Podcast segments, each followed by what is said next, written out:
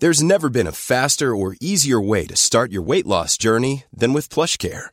PlushCare accepts most insurance plans and gives you online access to board-certified physicians who can prescribe FDA-approved weight loss medications like Wigovi and Zepbound for those who qualify.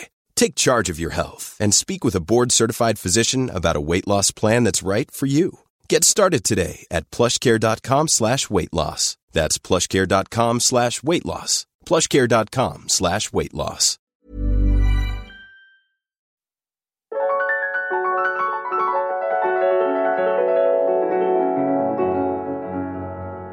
Bienvenue dans Alors c'est pour bientôt, le podcast entièrement dédié à la PMA et au désir de maternité quand ça ne marche pas comme on se l'imaginait.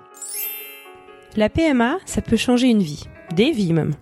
Si beaucoup de femmes et de couples y ont recours pour les aider à devenir parents en stimulant hormones et ovulation, pour certaines il s'agit de la seule solution.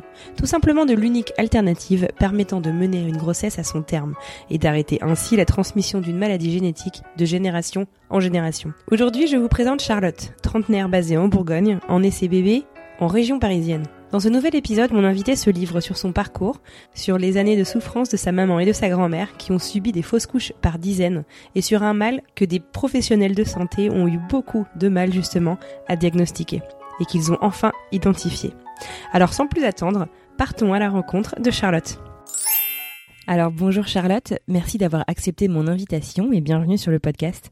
Merci Anne-Fleur, bonjour à tous. Alors tu nous parles d'où aujourd'hui?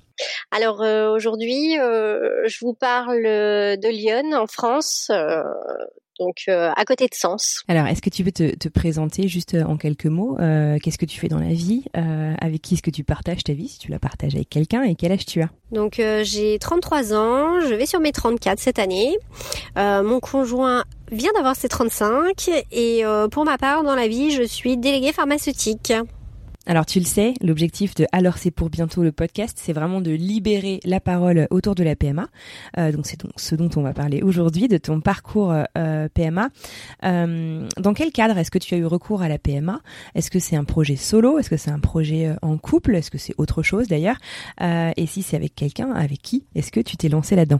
Alors oui, donc en fait je suis avec mon conjoint depuis 2008. Euh, donc, euh, euh, on a fait notre vie jusqu'à 2015 où on a décidé donc de se lancer dans l'aventure bébé. Et puis, je suis donc tombée enceinte donc en fin juillet 2015.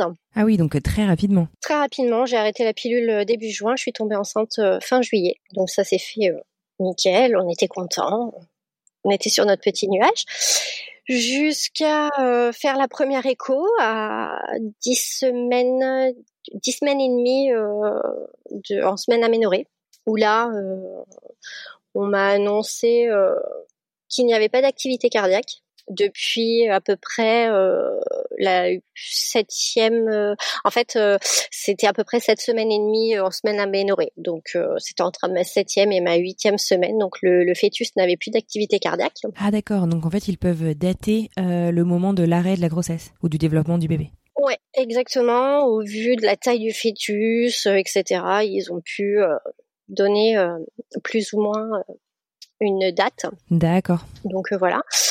Euh, je, je, précise juste que euh, au départ, euh, j'ai quand même euh, eu pas mal d'appréhension sur la grossesse euh, parce que j'ai une grand-mère qui a fait une douzaine de fausses couches, oh dont un mort-né à huit mois et demi de grossesse, et que j'ai une maman qui a aussi fait beaucoup de fausses couches, qui en a fait sept ou huit entre mon frère, enfin, elle en a fait avant moi et elle en a fait quand même pas mal entre mon frère et moi.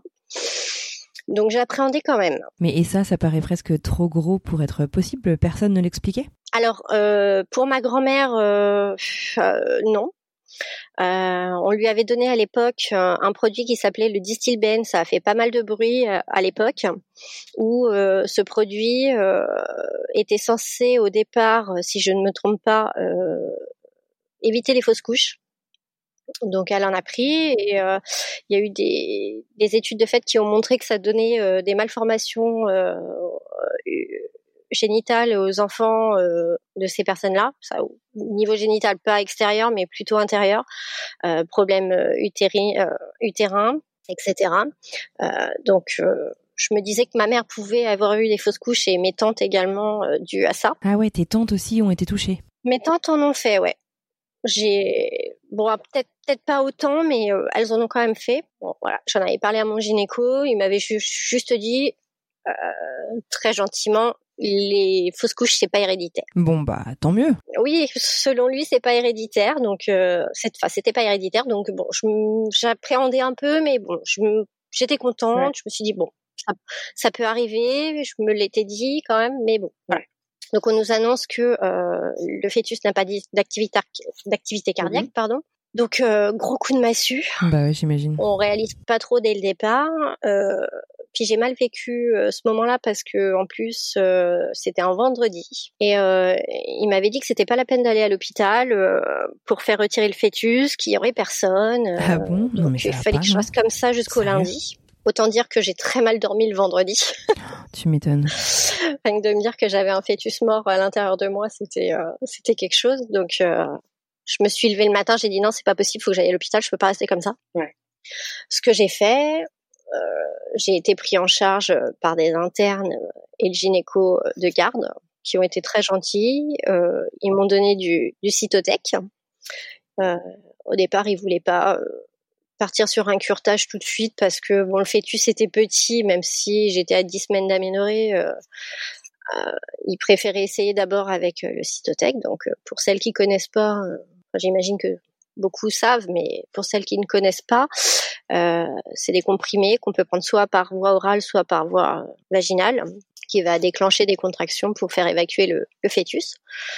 Donc ce que j'ai fait. Donc c'est assez douloureux aussi, non? C'est alors effectivement c'est très douloureux. Euh, c'est vrai que ça fait des, des maux de ventre comme euh, des règles douloureuses, très douloureuses. Alors moi qui suis pas habituée, c'est vrai que ça m'a un peu surprise. Euh, c'est surtout que j'ai j'ai eu euh, beaucoup de tremblements, euh, j'avais très froid. bon, il y a les nerfs qui lâchent aussi, donc on pleure beaucoup. Enfin, c'est tout un truc, tout un processus jusqu'à ce que le fœtus parte par contre, euh, ce qui est ce qui est top, c'est que tout part d'un coup, quoi. D'accord. Donc voilà, le fœtus évacué. Euh, bon, bah, je revois le gynéco qui me refait des échos euh, pour vérifier que tout était bien parti et qu'on puisse se relancer sur un nouveau sur une nouvelle grossesse. Donc du coup, un moment très douloureux, aussi bien physiquement que psychologiquement. mais toi, comme ton compagnon, d'ailleurs, je sais pas, vous vous tournez assez rapidement vers le futur. Oui, tout de suite. Tout de suite, on, on s'est dit euh, que ça pouvait arriver, que j'étais pas la première, je serais pas la dernière. Et euh, oui, parce que finalement, euh, aussi douloureux que ça soit, perdre un fœtus pendant les premières semaines de la grossesse, c'est malheureusement très fréquent, c'est vrai. Ouais. Non, on se laissait pas abattre. sur le coup, je l'ai, je l'ai, je l'ai mal vécu sur le coup. Puis après, après ça allait bizarrement. Euh, je me j'étais plutôt positive euh, pour l'après donc euh, voilà. On m'a dit que tout était bien que tout s'était remis dans l'ordre donc euh, je voyais vraiment tout correctement. Et lui aussi d'ailleurs hein. il l'a mal vécu aussi mais bon il me soutenait voilà on était tous les deux sur plutôt sur l'avenir en se disant que ça allait ça allait venir ça pouvait arriver et puis on a refait une tentative où je suis retombée enceinte en 2016 je suis retombée enceinte au mois de avril 2016. Donc euh, voilà, je retombe enceinte, je retourne voir mon gynéco. Voilà, rien de particulier. Ouais, donc là du coup tu arrives à le voir un petit peu plus tôt cette fois-ci? J'y suis allée, ouais, à cinq semaines de cinq semaines d'aménorrhée, donc euh, vraiment quand j'ai appris que j'étais enceinte, hein, euh, il a vu un petit poids euh, à l'échographie. Il m'a dit, enfin, on n'entendait pas de cœur hein, encore. Euh, donc il m'a dit que bon bah, on se reverrait euh, trois, trois, quatre semaines après. Un mois, je crois que c'était un mois après. Mmh et vu que et vu que j'avais perdu l'autre à peu près à cette semaine, cette semaine et demie, je me suis dit bah je vais aller à l'hôpital. Je vais dire que j'ai mal au ventre. je vais aller faire une écho non, mais t'as trop raison. Hein. Enfin, pour euh, te rassurer, j'aurais fait pareil. Hein. Voilà. Donc, c'est ce que j'ai fait. Je suis allée à l'hôpital. On m'a fait une petite écho. J'ai vu le cœur battre, mais je ne l'ai pas entendu. Et j'étais à 7 semaines plus 3 quand je suis allée à l'hôpital. Et euh, j'étais accompagnée de ma cousine ce jour-là. Euh, elle m'a dit c'est bon, on voit le cœur, c'est sûr, il bat, euh, tout va bien. Bon, moi je l'avais pas entendu, ça me stressait un petit peu. Et comment ça se fait d'ailleurs que tu l'avais pas entendu Est-ce que c'est juste qu'ils avaient juste pas allumé tout, l'équipement ou comment ça se fait? Je, je sais pas. J'ai, j'ai jamais eu le fin mot de l'histoire. je me suis toujours posé cette question, mais D'accord. Je sais, je sais pas. On voyait battre à l'écran, mais euh, peut-être qu'il n'avait pas mis le son.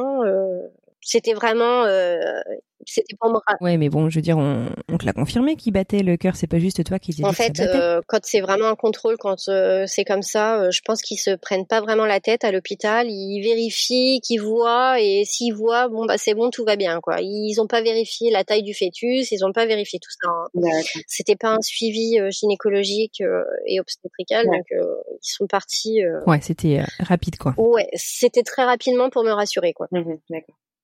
Et puis donc je suis retournée voir euh, mon gynéco de ville euh, donc euh, à notre rendez-vous. J'étais à neuf semaines d'aménorrhée et fœtus sans activité cardiaque. Ah. Donc rebelote, il vérifie la taille, pareil, il me dit que j'ai un fœtus qui est à peu près donc à 7 semaines plus 4. Donc, euh, a priori, euh, le fœtus aurait eu euh, ah le, lendemain, plus de battement de cœur le lendemain de l'hôpital. Mmh. Donc voilà. Donc il me dit bon là ça commence à faire la deuxième, ça commence à être un peu embêtant. je lui... Ouais non puis bah, c'est exactement au même moment que la première fausse couche, c'est ça non? Exactement la même chose. Donc il me dit bon c'est quand même c'est peut-être un hasard, je ne sais pas. On va on verra la prochaine, mais il m'a dit en France, voilà, il y a un protocole, c'est euh, on ne fait pas euh, d'examen plus poussé tant qu'il n'y a pas eu de troisième fausse couche, euh, deux coups sur coude, ça peut arriver. Et à ce moment-là, il fait pas le rapprochement, il se dit pas tiens, euh, vous m'aviez pas parlé de votre grand-mère et de votre mère euh, qui ont fait euh, des fausses couches à répétition. Pas du tout. Et elle, est-ce que tu sais justement à quel terme, à quelle date elle perdait les fœtus? Alors, ma grand-mère, plus ou moins comme moi, deux mois et demi. deux mois, deux mois et demi. ma mère en a perdu à des dates différentes, dont à quatre mois et demi de grossesse. bon, je, voilà, il y avait des similitudes, mais pas surtout. Donc euh, bon, c'était pas pas au point de s'alarmer, euh, en tout cas pas pas pour eux. Donc euh, bien évidemment, bah, très contraignant pour nous, voilà. Puis moi, je je commence un nouveau travail dans lequel je suis encore aujourd'hui en octobre 2016. Donc pour pas mettre en porte-à-faux mon entreprise et moi-même, ben j'attends un an avant de recommencer, sachant que quand même la deuxième j'ai plutôt bien vécu le moment où on m'a annoncé qu'il n'y avait pas d'activité cardiaque, mais je l'ai moins bien vécu sur le long terme derrière. Ouais. Ça a été l'inverse de la première. Ah ouais. À quoi tu expliques ça je, sais pas. en fait, je m'y attendais la deuxième parce que autant la première, euh, je connaissais pas les réactions de mon corps face à une grossesse parce que j'étais jamais tombée enceinte de ma vie. Autant mmh euh, la deuxième, euh, je savais qu'il y avait un problème euh, parce que je sentais que j'avais les seins moins gonflés, qui me faisaient moins mal. J'étais moins fatiguée, ah moins de problèmes de transit aussi parce que ça on le dit pas souvent mais c'est vrai que quand on tombe enceinte on peut avoir des problèmes de transit qui se ralentissent et là, euh, bah, ça revenait à la normale. Donc je me suis dit bon. Puis j'avais beau dire à mon entourage, euh, parce que je posais quand même des questions aux femmes euh, qui ont été enceintes autour de moi. Euh, est-ce que tu avais les seins qui dégonflaient? Est-ce que tu avais moins mal? Ma mère me disait, bah, avec les hormones, tu as des fluctuations qui font que des fois ils sont plus douloureux que d'autres. Donc j'essayais de me rassurer c'est vrai. Mais ouais, mais euh, ils sont encore tendus normalement, même s'ils sont moins douloureux. Alors que moi, ils dégonflaient, euh, pouf, quand... je, je, le sentais. D'accord. C'est ouais, je, je le sentais. Hein, c'était, c'est assez particulier d'ailleurs à ressentir, mais mais bon, j'avais l'appréhension et j'allais voir le gynéco et hop, plus de plus de, plus d'activité cardiaque. Donc bon, bref, on recommence en 2017. Donc là, je tombe enceinte en octobre. Donc euh, j'avais repris la pilule l'été, je l'avais arrêtée euh, début septembre et euh, je suis tombée enceinte début octobre. Donc je suis tombée enceinte tout de suite. Donc là, j'annonce ma grossesse à mon conjoint et à mes parents ensemble. Bon, bien évidemment, personne ne se réjouit. c'est pareil sur les annonces. Au bout d'un moment, bah, on se dit, bah, on va attendre le trois mois avant de se réjouir. Hein. Donc même ça, c'est pas vécu de la façon qu'on mmh. aimerait pour une première, pour un premier bébé en fait on a envie de que tout le monde soit content, etc. Mais au final, même nous, on a même du mal à se réjouir d'une nouvelle grossesse hein, parce qu'on a on a peur pour euh, de la suite. Donc, euh, ben on prend ça au jour le jour hein, cette fois-là. Et puis euh, bah, vient la fameuse échographie que je fais à huit semaines d'aménorrhée cette fois-ci. Et pareil.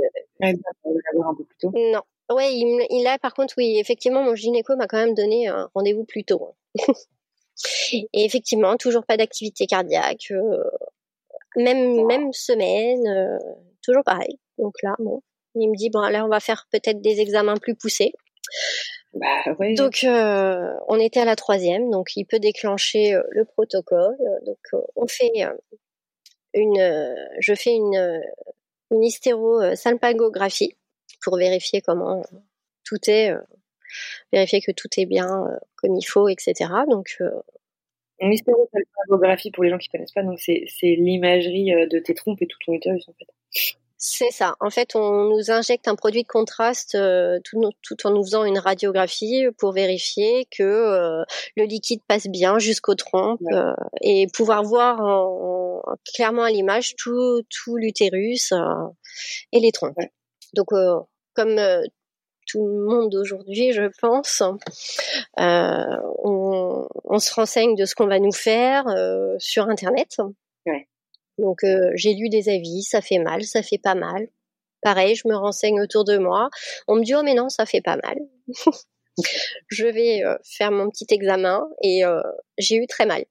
J'ai eu très mal parce que en fait j'ai la trompe droite de boucher. Ah.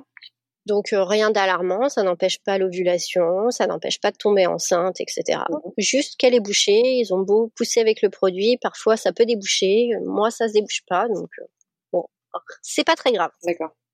C'est juste douloureux, ça fait une, une sensation de brûlure quand ils injectent euh, le produit, et puis on se tord un petit peu de douleur comme des règles, mais sinon voilà, c'est c'est c'est plutôt surprenant plus qu'autre chose. C'est, c'est, ça reste euh, faisable. Mhm. Euh, donc, on fait l'hystéro. Après, on me prescrit un cariotype parce que justement, il n'y avait rien de particulier euh, lors du premier examen. Un cariotype de toi une, Un cariotype, pour, pareil, pour, pour, tout le monde qui ne connaît pas, donc c'est une analyse de. On va aller reprendre tous les chromosomes, on va aller mettre les uns à côté des autres et et on va vérifier que tout le monde est là, quoi.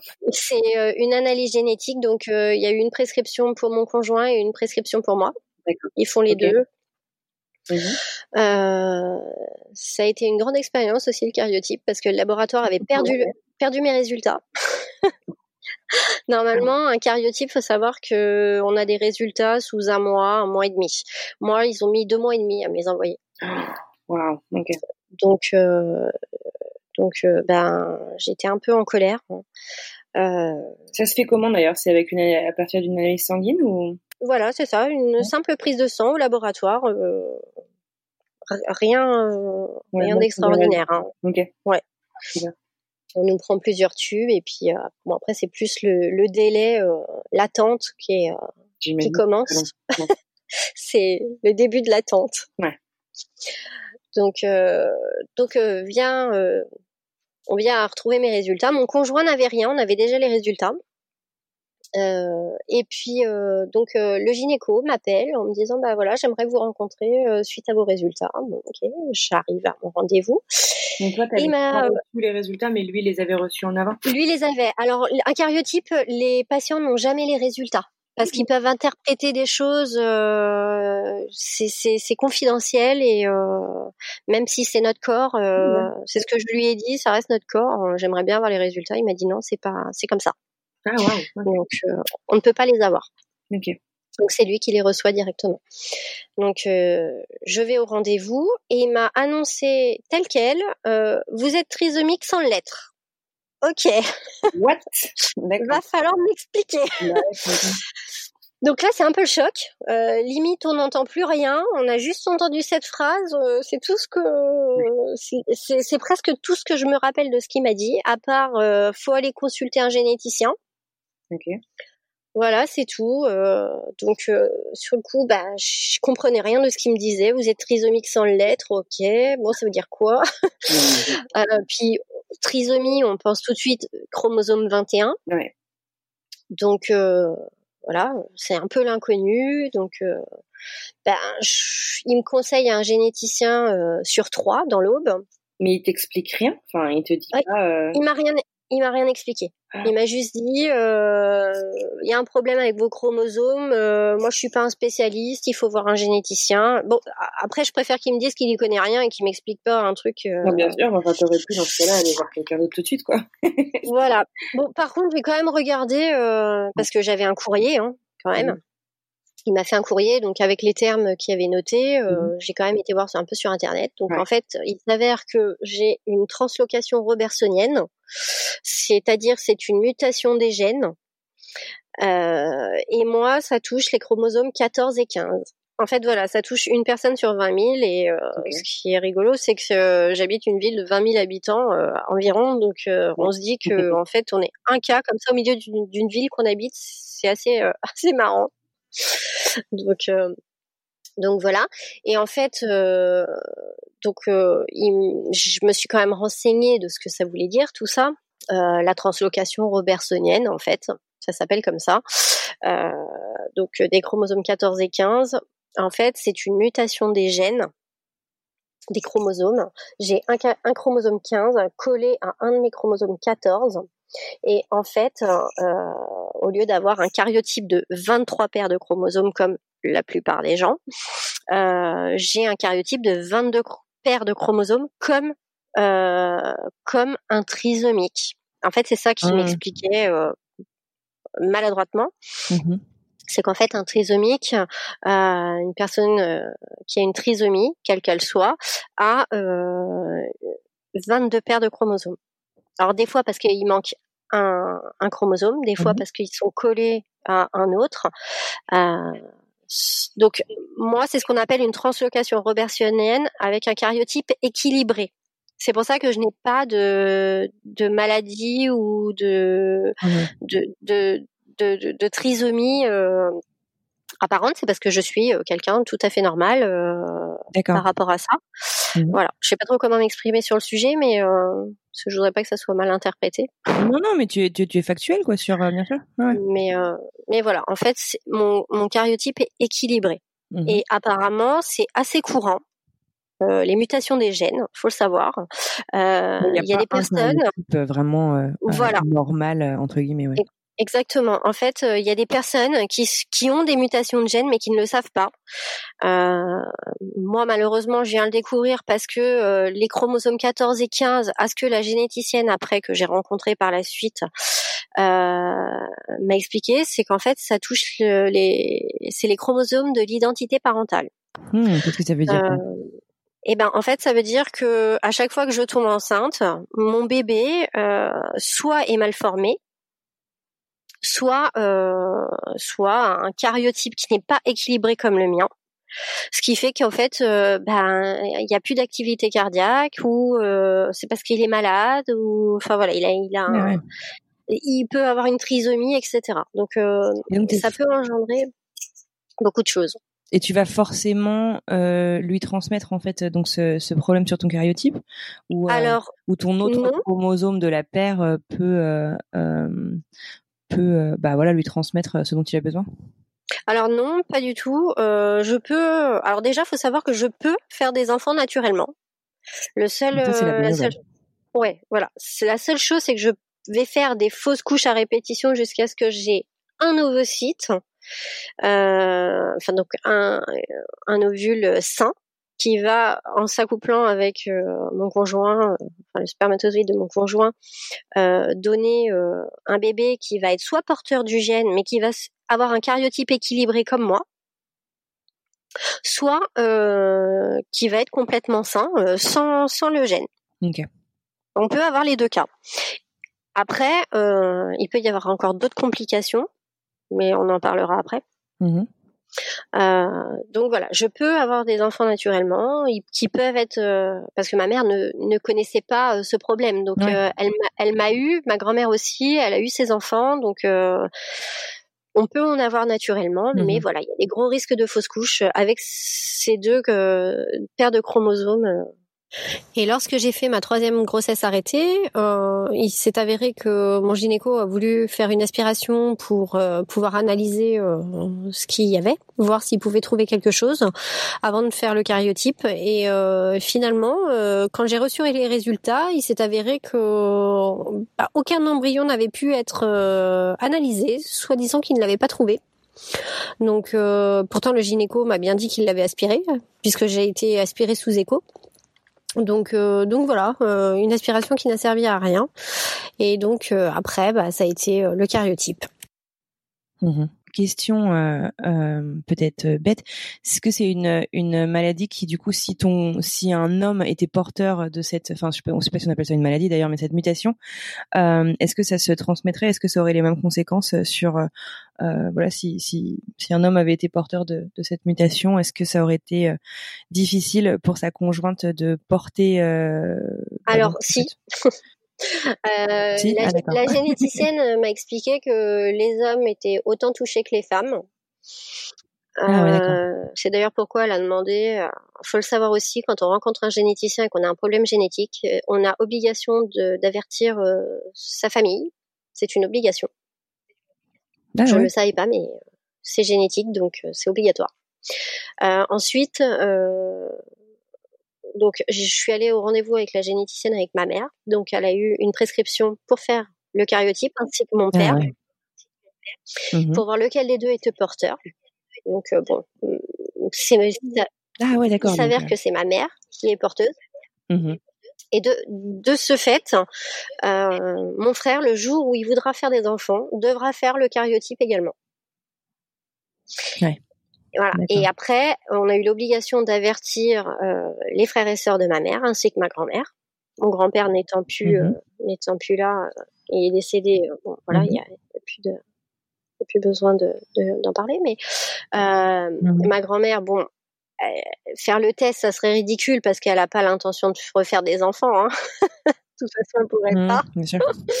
Mais par contre, les frères et sœurs de ma mère s'ils le souhaitent, hein, après euh, c'est un choix, euh, peuvent faire le cariotype, parce que après, si ça les touche, il faut que leurs enfants à eux fassent également le cariotype pour vérifier qu'ils n'ont pas le gène. Donc en fait c'est ça, c'est on essaie de faire un peu une cartographie, un peu comme un, un arbre généalogique de ce gène en fait, voir où est-ce qu'il est parti. Et, euh, euh, ils partent, de la personne la plus proche euh, pour éviter de faire des cariotypes à toute la famille qui ne serviront à rien parce que c'est un coût quand même, hein, euh, faut, le savoir. Mmh Donc euh, ils partent euh, comme ça du plus près pour remonter au plus loin. Et pour revenir sur ta question, lorsque c'est l'homme qui est porteur donc du, de la mutation du gène, qui est porteur de la translocation robertsonienne. Effectivement, l'enfant peut également avoir euh, des malformations, des syndromes différents euh, que lorsque c'est la femme. Les syndromes sont pas les mêmes lorsque c'est l'homme ou la femme qui est porteur. Après, je voilà, c'est c'est c'est ce que j'ai lu. Hein. Moi, la généticienne m'a dit que les syndromes, euh, enfin, ce, cette translocation euh, était euh, touchait autant les femmes que les hommes. Elle n'est pas rentrée dans les détails de tout ça. Par contre, je me suis quand même renseignée et effectivement, les syndromes que l'enfant peut peut avoir derrière ne sont pas les mêmes.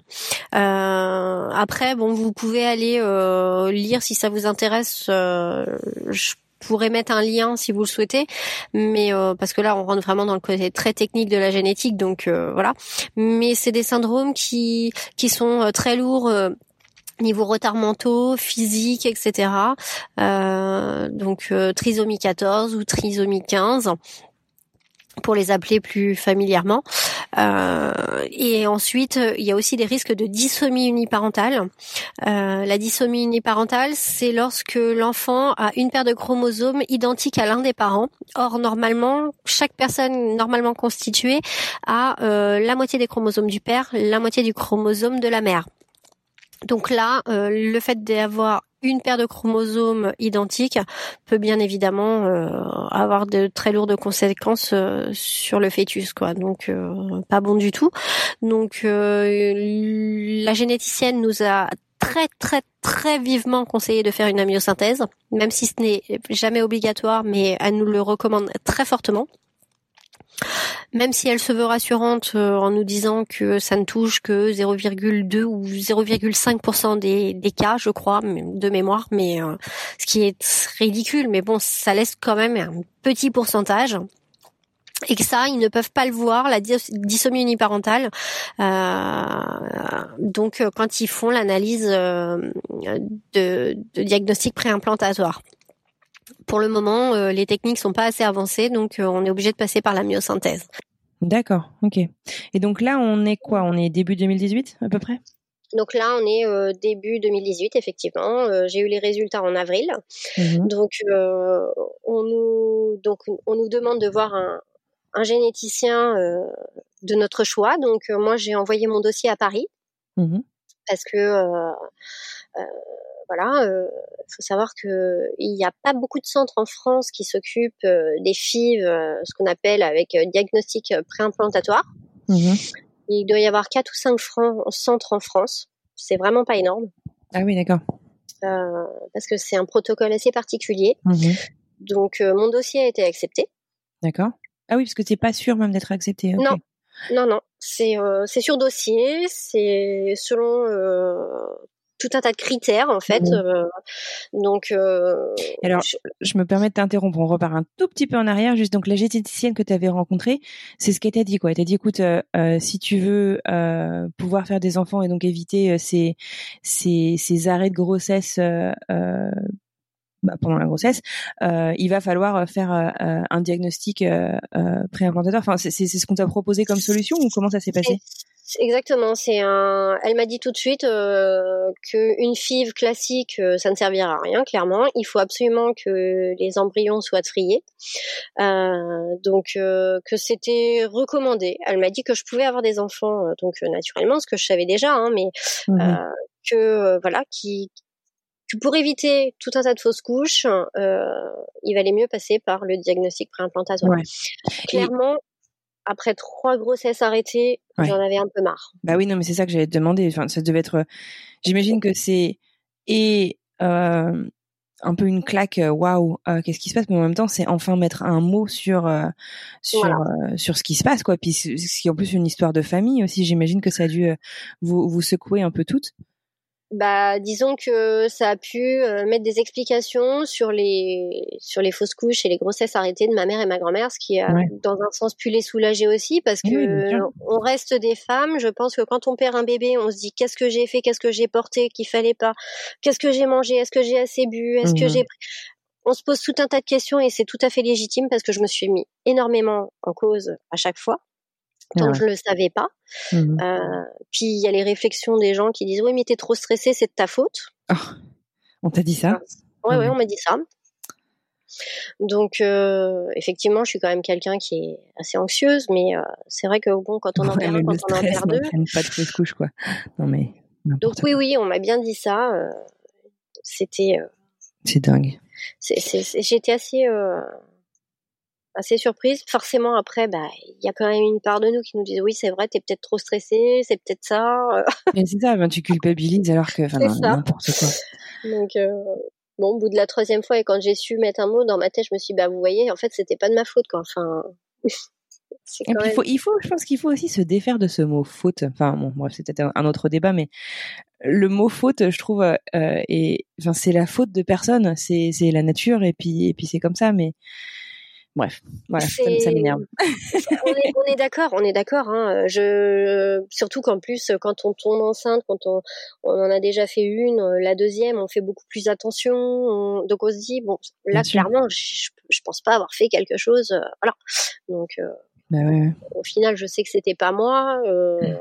Surtout qu'en plus, j'ai eu des cas différents parce que la première, j'étais au chômage. Donc, je n'avais pas une mmh activité physique euh, intense. La deuxième, mmh euh, j'étais en bureau, donc euh, j'étais assise, ça allait. Bon, la troisième, j'étais sur la route. parce que je suis quand même commerciale, donc je fais beaucoup de routes, donc mmh. voilà, c'était encore un autre. j'ai pas eu les mêmes, et à chaque fois je les ai perdus, donc de toute façon, ce qui prouve bien que. De toute manière, il n'y a pas de recette. non, il n'y a, pas de recette miracle. Hein. Bien sûr. Donc voilà. D'accord. Donc là, du coup, donc tu, ton, ton, dossier donc est accepté à Paris. Voilà tu te tournes euh, vers tout ça. Et du coup, ça veut dire quoi? Parce que tu habites en Bourgogne, que tu dois euh, euh, concrètement, tu vas devoir aller beaucoup à Paris avec avec ton conjoint. on a fait, on, a une, on a eu une journée en novembre 2018 où ben, on a rencontré à nouveau la généticienne, le gynéco qui allait nous suivre, puis d'autres personnes de l'équipe. Mmh où on a pu euh, donc euh, alors il y avait plusieurs couples au départ ensemble dans une salle où on nous montre une vidéo, on nous explique euh, euh quelle technique ils emploient pour vérifier les chromosomes touchés. Alors c'est des petits lasers vert et rouge pour vérifier qu'ils sont bien là, etc. Nous montrer comment ils trient les embryons. Enfin bref, ils nous expliquent vraiment tout le déroulé euh, mmh du diagnostic implantatoire. Et puis après, on a chaque couple un entretien individuel avec les médecins où là, ils vont nous dire, euh, euh, ben voilà, euh, faut arrêter de fumer, euh, faut, faut perdre du poids ou en prendre, ou, ou vous allez commencer euh, à peu près à telle date, la FIV. Enfin, voilà, ils, nous classent. C'est une sorte de classement, bizarrement. Euh, oui, voilà, c'est un tri, c'est s'ils nous posent des questions sur nos habitudes, etc. Voilà, c'est vraiment un entretien euh, individuel euh, et en couple, obligatoirement en couple. D'accord. Le conjoint doit être là. D'accord. On fait des prises de sang aussi ce jour-là. Bah, comment se passe euh, cet entretien? Comment est-ce que comment est-ce que vous vivez ça? Ah bah, Est-ce nous, que nous on était on s'est dit ça y est ça commence. Enfin je ouais, on y va quoi. On, y va. ça y est c'est le premier, voilà, on est deux, euh, euh, c'est le début quoi. Content, euh, genre c'est bon quoi. Maintenant, maintenant on y va quoi. Voilà, c'est bon.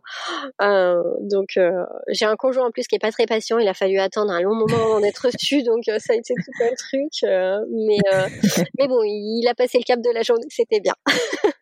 c'est bien, bon, bah, super. Donc voilà. Donc après ils nous disent, bah voilà, dans trois mois à peu près, on vous recontacte. pour pour rencontrer les médecins pour lancer le protocole. Donc euh, ça, c'était en novembre. Les, les, trois mois? Et eh ben en fait, c'est un délai.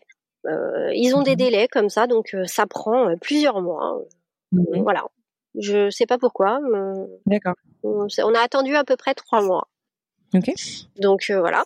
On a été reçu. Alors au départ, à l'entretien individuel, on nous avait dit bah on commencera à peu près en janvier. On vous appellera. Finalement, on nous a appelé au mois de février euh, pour nous donner un rendez-vous. Où là, je ben j'ai pu y aller toute seule en fait, euh, parce que le conjoint n'est pas obligé d'être là à tous les rendez-vous.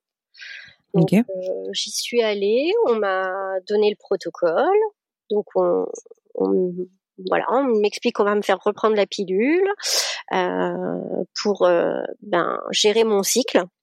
Mmh donc je me veux la repartir prendre la pilule. Euh, et puis, euh, bah, commencer les traitements à telle date. Euh, donc, ménopure, cétrotide. On prescrit aussi de l'ovitrel. Euh, on prescrit une ordonnance qui fait exactement trois pages à quatre. Wow. De la, de, la, vitamine D en ampoule, de l'acide folique, du spasfon, des bas de contention, enfin, enfin tout un tas de ah tout, quoi. tout, mmh. tout, Et puis vient la date, voilà. Alors par contre, euh, l'hôpital de Paris, je ne sais, tous les hôpitaux ne le font pas, mais ça je trouve ça top. Ils font une application, ils sont en association avec une application qui s'appelle Wistim. Mhm. Euh, qui est quand même euh, assez génial parce que ils mettent tous les protocoles, les doses qu'on doit prendre au jour le jour sur cette appli, les rendez-vous. c'est très ludique et ah super bien pour tout suivre. D'accord. Voilà. ça c'est top. Et puis vient bah, le premier jour où on va faire à Paris euh, l'échographie et la prise de sang pour commencer le traitement le lendemain. Donc euh, voilà, il faut être à Paris à l'hôpital entre 7h et 8h30 le matin. Mmh Donc euh, avec les bouchons sur Paris, c'est top. Il faut partir très tôt. Ouais faut arriver la veille autrement ou ouais, c'est pas possible. Ouais, donc j'ai fait la première fois comme ça. après, je dormais à l'hôtel parce que c'est trop fatigant. parce que faut savoir que l'hôpital n'arrête pas et donc il faut aller travailler derrière. Mmh c'est quel hôpital d'ailleurs à Paris? Alors je suis suivie à l'hôpital euh, Antoine Béclair à Clamart. Mmh d'accord. Qui euh, est l'hôpital euh, qui a fait le premier bébé éprouvette, je crois, en France, si je me trompe pas. D'accord. Ok. Donc voilà, et c'est un des quatre ou cinq centres en France qui font mmh le diagnostic préimplantatoire. D'accord. Donc après, bon, c'est vraiment très loin de chez moi et de toute façon, c'était pas faisable, donc voilà donc Clamart. Ok. Et donc, euh, bah, on commence le protocole. Tout se passe bien. Je réagis très bien aux produits. Très bonne réserve ovarienne. Euh, bon, voilà, vient la ponction. Nickel. Mais du coup, toi, tu dois venir euh, quoi tous les deux trois jours pour faire toutes les échographies. Euh, Alors, euh... que tu réagis bien au traitement ou tu peux faire ce suivi euh, échographique à côté de chez toi? Alors non, c'est à l'hôpital à Paris. Donc en fait, on nous dit au départ, ah. oui, c'est tous les deux jours. Donc en fait, non, c'est pas vraiment tous les deux jours. En fait, le traitement moi a été fait sur 15 jours. Donc un exemple, on commence le vendredi. donc à aller faire première écho, première prise de sang. Et en général, ils font commencer le traitement le lendemain. Après, on y retourne le vendredi d'après faire la prochaine écho et prise de sang. Donc déjà, il y a un délai d'une semaine entre les deux premières échos et prises de sang. Donc ça reste mmh gérable.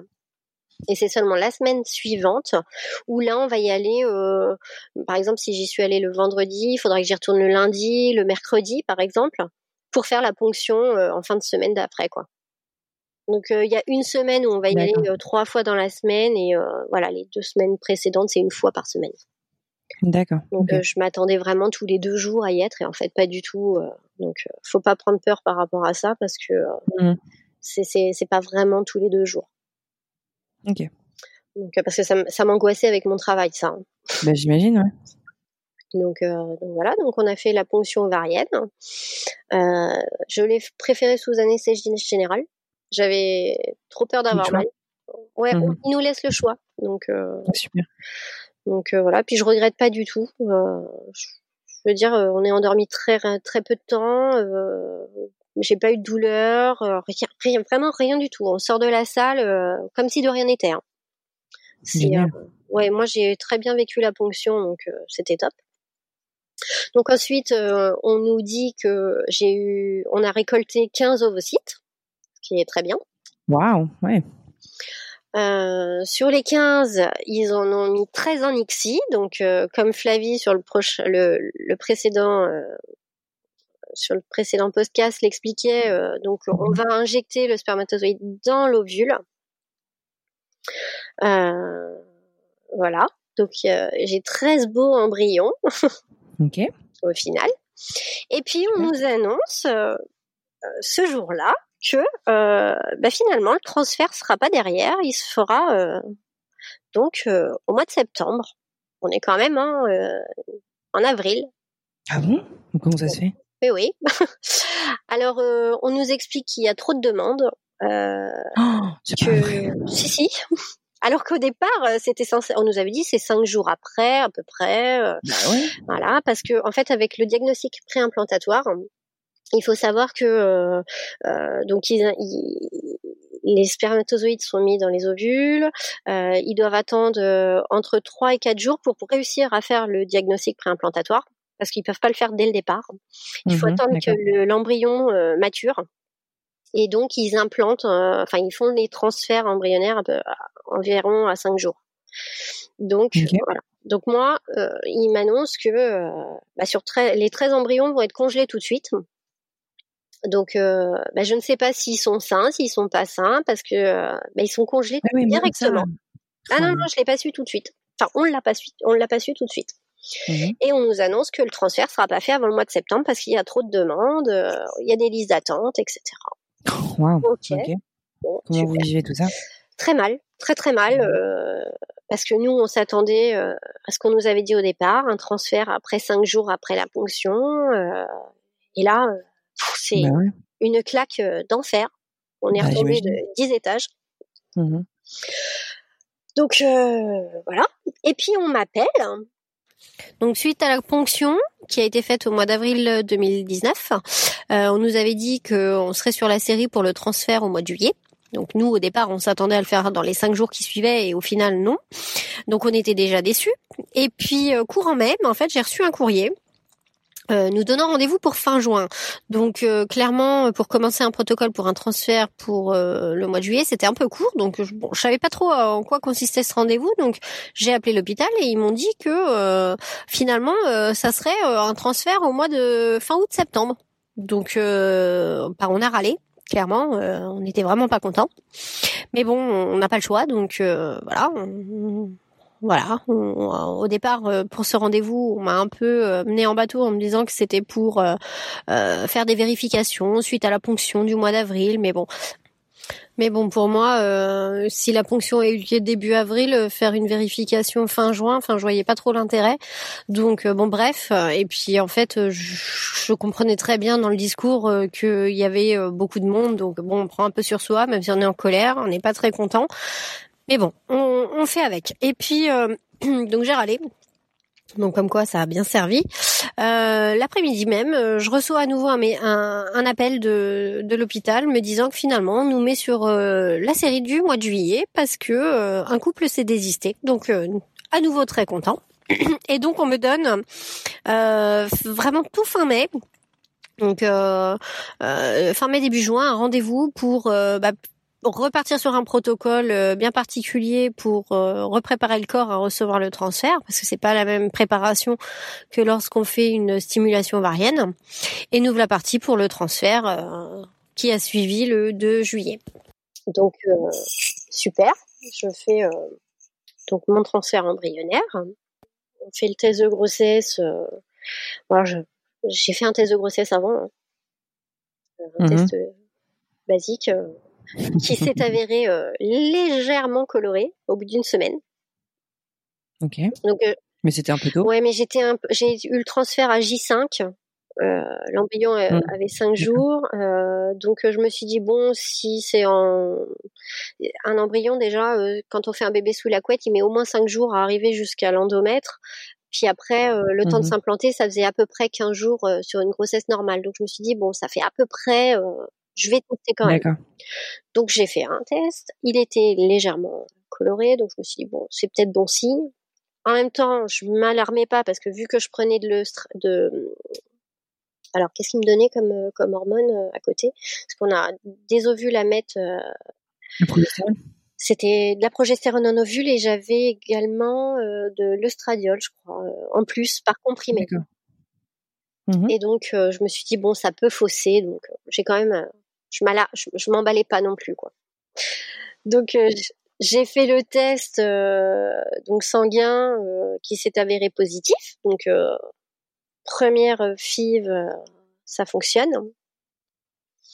Ah, chouette. Donc, et d'ailleurs, je t'ai pas demandé, tu avais combien du coup d'embryons du coup qui étaient sains? Alors sur les 13 qui ont été congelés, au final, il y en a 11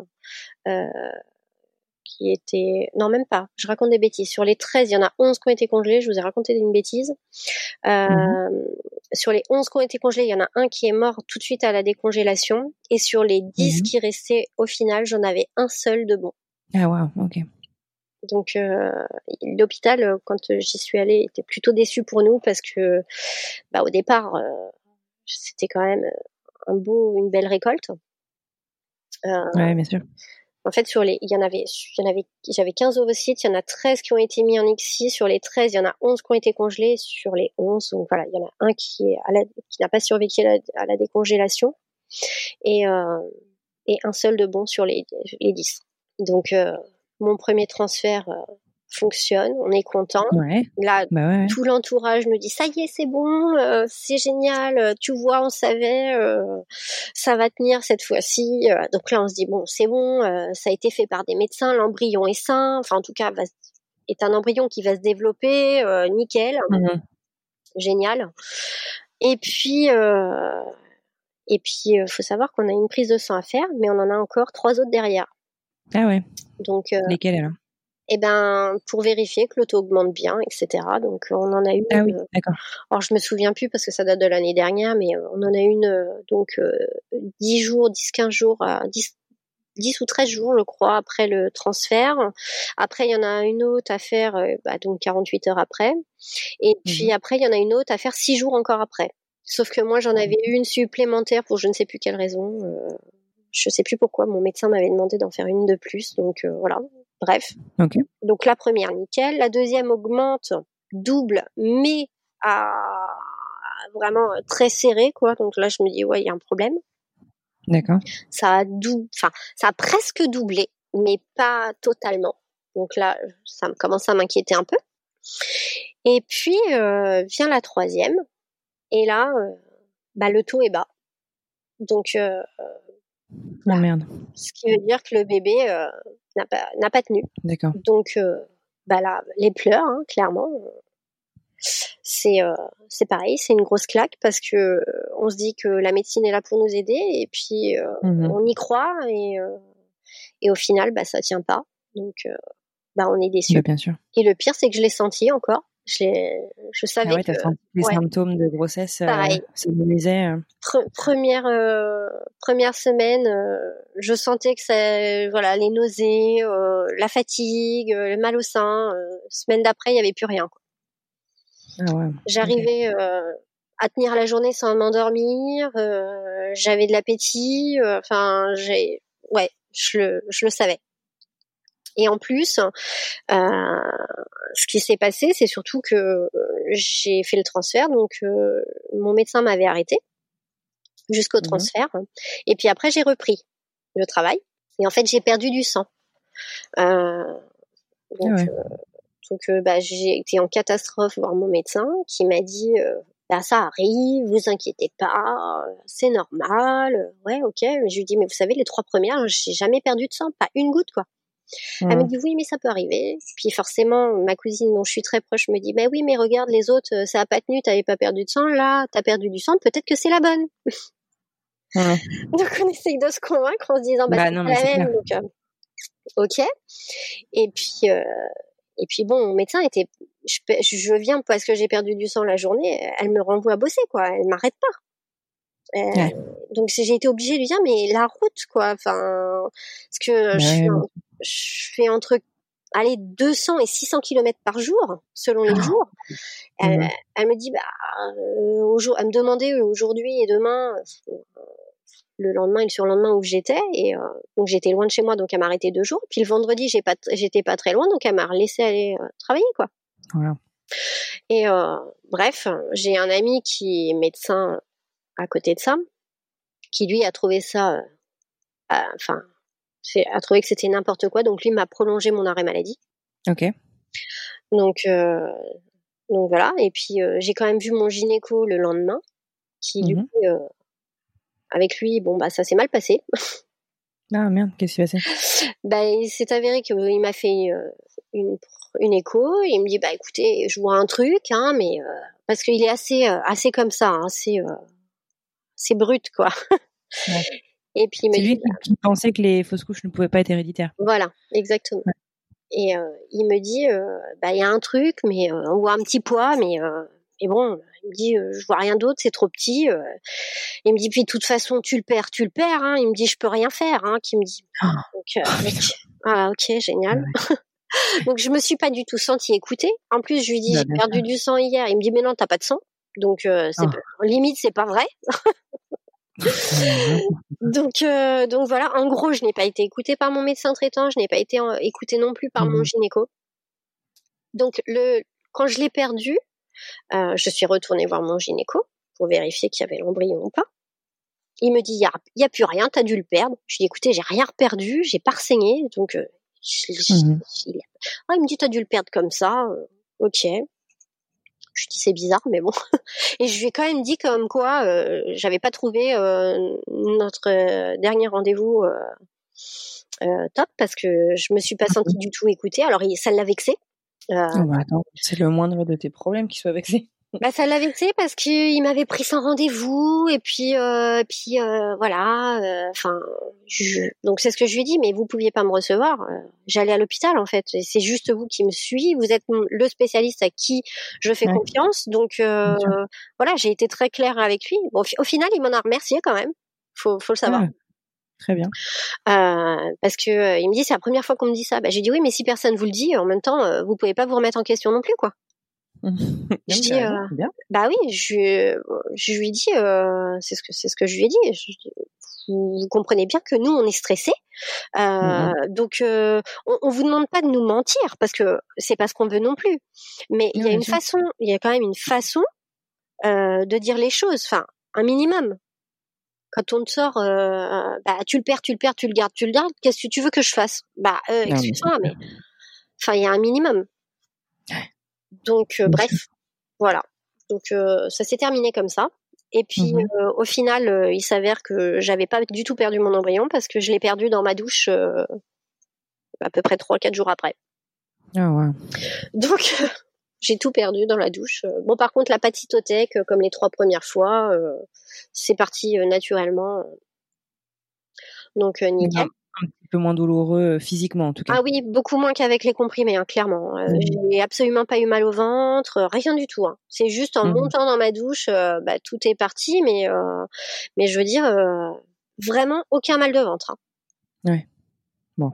Donc ça s'est fait naturellement.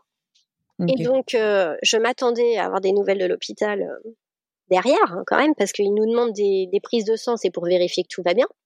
Là, ça se passait pas bien, donc clairement, je pensais avoir un appel. J'ai rien eu. Donc je me suis dit bon bah ils sont peut-être en vacances. On était fin juillet. Je me suis dit bon les hôpitaux ferment. Je vais attendre à la rentrée. On verra bien. Mmh puis pas de nouvelles. Donc euh, bah, j'ai repris le travail. Et puis je me suis permise d'appeler. Et mmh euh, on me dit euh, qu'on a essayé de me joindre. Je t'ai écouté, j'ai jamais eu d'appel de votre part. Ouais ah mais si, euh, on n'a peut-être pas le bon numéro ou euh, je sais pas, il y a eu un problème. J'ai dit oui, mais vous avez mon adresse mail quand même. Enfin, je sais pas. Ils t'envoient des courriers aussi quand ils ont besoin de te bah, convoquer. oui. Alors euh, ah. donc bon bref, en fait, clairement, j'ai c'était, je pense, une une façon détournée. voilà de, de, de, faire passer la pilule mais clairement en fait il n'y a pas de suivi hein. pour moi il n'y a pas eu de suivi c'est dingue. Euh, heureusement que je savais euh, ce que ça voulait dire, hein, le taux bas sur, euh, sur mon résultat, parce que quelqu'un qui ne sait pas, clairement, bah, on continue notre vie, quoi. Enfin. Bah ouais. Donc. c'est dingue, complètement dingue. Ouais, mm. en fait, c'est ça, en fait, qui, qui est mal vécu derrière, euh, c'est surtout le fait de se dire qu'en fait on a été un numéro, on te met, euh, on te fait ton transfert, puis après bon bah tu, tu te débrouilles quoi. En gros c'est un peu, euh, moi je l'ai vécu comme ça, hein, clairement. Ouais, bien sûr. Je pensais justement qu'il allait y avoir quand même un côté humain, etc. Parce que bon bah quand on y va, bizarrement, bah, ils sont super humains, ils discutent, ils sont très à l'écoute et tout. Mais au mmh final, une fois qu'on est sorti de l'hôpital, il y a plus rien quoi. C'est, je me suis pas du tout sentie épaulée quoi. Euh, par aucun professionnel de santé que j'ai vu autour euh, de cette fille, hein, euh, après, le après. Hein. Ah donc, donc voilà, un peu seul au monde, quoi. Avec mon conjoint. Donc là, du coup, t'es quoi T'es septembre 2019, c'est ça? C'est ça. quelques mois. Il y a quelques mois, et puis quand on a fait le transfert, on nous avait bien dit que, ben, clairement, au vu des demandes, il n'y aurait pas de nouvelles tentatives avant le début d'année. Oh. Donc, ah. euh, bah, on, s'est dit, euh, en plus, si c'est comme la dernière fois où on fait une, simulation puis qu'on est, euh, on a le transfert quatre mois derrière, bon bah, mmh je m'attendais à ce que ce soit autour du mois de mars, avril, enfin voilà. Mmh Et puis finalement, on m'a appelé au mois de décembre. ok. Donc ils ont bien tenu leurs engagements à ce niveau-là. Euh, donc euh, on m'a appelé au mois de décembre euh, pour me demander si on était toujours ok. Alors, bien évidemment oui. donc on m'a donné les protocoles par téléphone. On m'a pas fait venir cette fois-ci. bien. Parce que bah voilà, ils avaient déjà tous les examens, etc. sur place parce qu'ils avaient été faits il y a mmh moins d'un an. D'accord. Donc rien besoin de refaire à part m'envoyer l'ordonnance qu'ils ont fait par mail pour commander mes produits et commencer mon protocole. donc, donc en fait, le protocole commence par la reprise de pilules sur le cycle du mois de décembre. Mmh et puis on me demande de l'arrêter pour le 5 janvier. Ok. Donc voilà. Et puis j'ai fait ma première prise de sang, ma première écho vendredi dernier. le 10 et première piqûre de ménopure le 11, donc samedi. samedi. D'accord. Et oui, aujourd'hui où on se parle, on est mi-janvier. D'accord. Voilà, mi-janvier. en plein dedans. Je suis en plein dedans. Est-ce que euh, vous avez envisagé à un moment euh, de regarder un autre centre de PMA qui fasse euh, des diagnostics préimplantatoires, pardon, où il y en a tellement peu que finalement tu penses que les délais seront similaires un peu partout? Bah, les délais seront les mêmes. et puis de toute façon, c'est Montpellier, Strasbourg. Enfin, c'est à l'opposé de là où on habite. D'accord. Donc c'est le seul qui est vraiment accessible et encore. C'est infaisable pour nous, quoi. D'accord. Donc non, puis en fait, on est, on, je veux dire, ils, s'y connaissent. Je veux dire, on, là là-dessus, j'ai aucun problème. Euh, c'est plus le suivi du euh, du après qui m'a qui m'a dérangé. Par contre, euh, la journée, on a une question, on envoie un mail, ils répondent dans la journée. Enfin, je veux dire. Ça c'est chouette. Ça là-dessus, j'ai absolument rien à, à reprocher. C'est juste mmh en fait, on s'aperçoit que que ben voilà, il y a tellement de monde que ben, ils mmh pas pas forcément le temps euh, de nous épauler comme on aurait besoin euh, dans ces cas-là. Alors peut-être que on est nous patientes, on est demandeuses de, ce genre de choses parce que bah pour nous c'est un gros problème. Euh, peut-être que à force d'en voir, je sais pas, ils minimisent le besoin des, des gens. Je, je sais pas trop en fait. Ouais, ouais, c'est c'est c'est dingue. Bon, et alors, euh, du coup, euh, justement là-dessus, est-ce que toi, tu, enfin, toi et ton conjoint, peut-être, euh, vous vous êtes fait accompagner, peut-être psychologiquement, sur sur sur ce chemin depuis le début ou, pas du tout? Pas du tout. vous n'avez pas eu besoin peut-être ou... Non, parce que nous, on en parle ouvertement entre nous. Ouais. mon conjoint est un peu moins ouvert. Enfin, il en parle moins spontanément que moi, hein, clairement. Ouais, c'est souvent le cas. Hein. Les... Par contre, me dire qu'il en a marre, euh, qu'il a envie de les appeler pour euh, pour euh, pour les pour les gronder, voilà. ça, il est très il est très fort, mais mais bon, par contre, voilà, il, il, voilà, il, en parle pas trop. Mmh à part me dire voilà qu'il est pressé, qu'il est content que ça commence, qu'il espère que ça va marcher. Bon, voilà, c'est. Bien sûr je pense qu'un homme le vit différemment encore.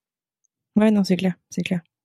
Et euh, j'avais une question du coup euh, euh, sur la gestion de ton travail. T'as un boss super cool ou parce que du coup, enfin même toi comme comme ton conjoint d'ailleurs, comment est-ce que, enfin pouvoir voilà bah prendre une demi-journée pour pour pour venir faire les examens très régulièrement. Du coup bon alors après vos cycles ont été un peu espacés mais comment ça s'est passé toi au niveau au niveau de la gestion du travail? Alors ben déjà à l'époque quand donc en 2017 hein, quand j'ai perdu le troisième j'étais déjà dans l'entreprise actuelle où je suis j'avais un un chef, euh, le chef de mon chef, qui, qui avait, euh, euh, je pense, enfin, qui a eu les mêmes des soucis identiques. Et je pense qu'il était très humain là-dessus, donc il a été très, très compréhensif. Mmh donc déjà, ça aide, je pense. j'ai été beaucoup entourée par les gens avec qui je travaillais, que ce soit mon chef ou donc son supérieur. Et, et donc voilà, donc ça c'est top. après, faut savoir que il existe une loi quand même. Il faut le préciser parce que j'étais pas du tout au courant au départ. C'est une ah amie euh, qui a fait une fif qui m'en avait parlé. Euh, il existe une loi euh, qui dit que quand on fait une fécondation in vitro, normalement, tout examen ou toute absence doit être rémunéré par son employeur. Ah ouais. Donc, donc voilà, donc en fait, euh, je leur laisse pas vraiment le choix. Mmh, mmh. non, mais c'est vachement bien que la loi te protège là-dessus, ça c'est sûr. C'est top, c'est top. Mmh. Euh, ça c'est quelque chose qui est vraiment bien parce que voilà, y a, moi je, je, suis à une heure et demie du centre où je dois aller. Euh, il y en a, ils viennent de quatre ou cinq heures plus loin. Je veux dire, donc, en tout cas pour un diagnostic préimplantatoire. Donc, je veux dire, pour pour s'organiser, c'est très compliqué, très très bah compliqué. encore, je, je, me dis que quand on est dans un bureau euh, bon, on s'absente, on revient au bureau, c'est un endroit fixe. Moi, je suis itinérante et euh, j'ai huit départements euh, aujourd'hui euh, ah, à gérer. Euh, donc au sein de mon travail, quand je mmh. dois être dans le Cher ou dans le Loir-et-Cher, qui sont à trois heures de chez moi, deux heures et demie, trois heures de chez moi, si c'est pas plus, là c'est très compliqué à gérer. Mmh. Clairement, c'est très compliqué à gérer. J'imagine. Et toujours sur ces aspects logistiques, est-ce qu'il il y a des aides pour t'aider sur le coût en fait de tous ces déplacements, voilà, pour te rendre régulièrement à Paris? Je veux dire le, prix de l'essence, quand tu dois y être à 7 heures du matin et que tu dois dormir à Paris, comment ça se passe? Non, je pense pas. Franchement, j'en sais rien du tout.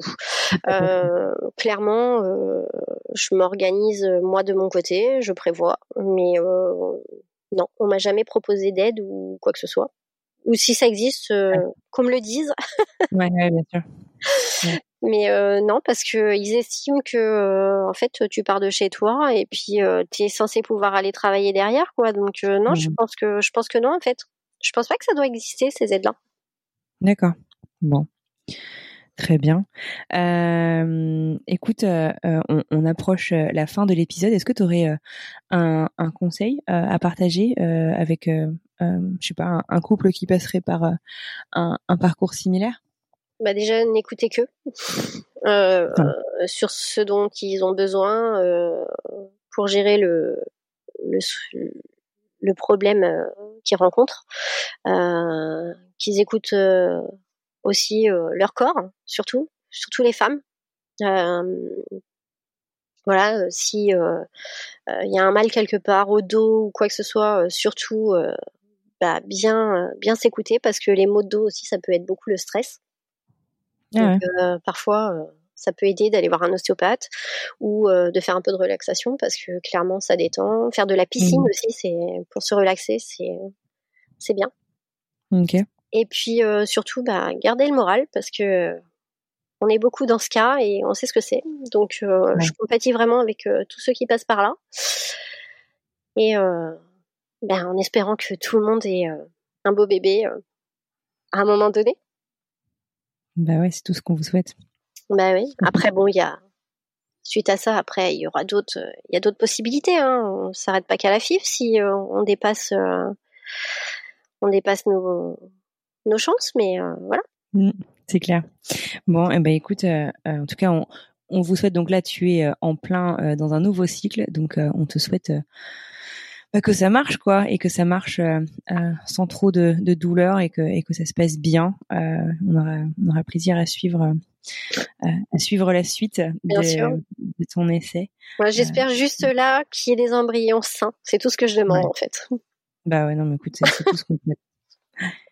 Ils peuvent t'en mettre, euh, si tu en avais plus que un euh, de sein cette fois-ci, ils peuvent t'en mettre plus qu'un, ils peuvent t'en ouais, plus. Ils nous ont demandé, euh, nous on souhaiterait en mettre deux.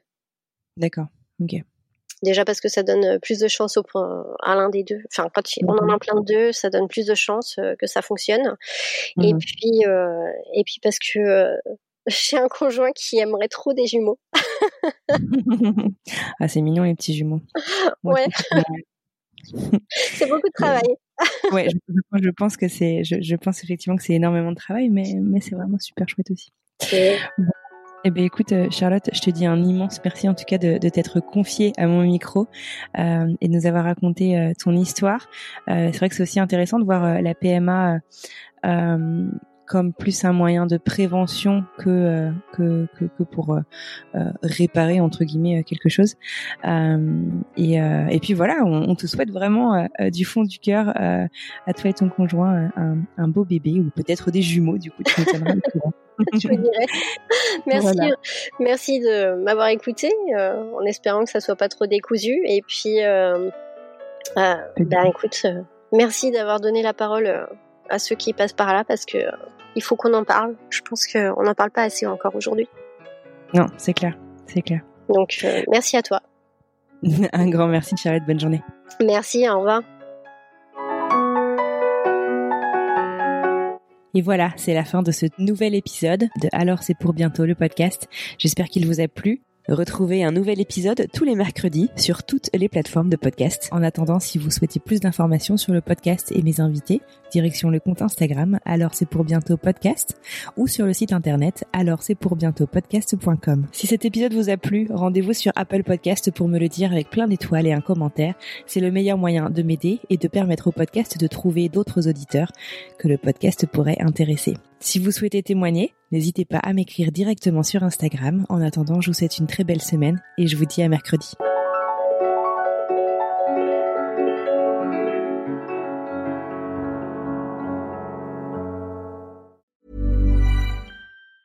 Planning for your next trip?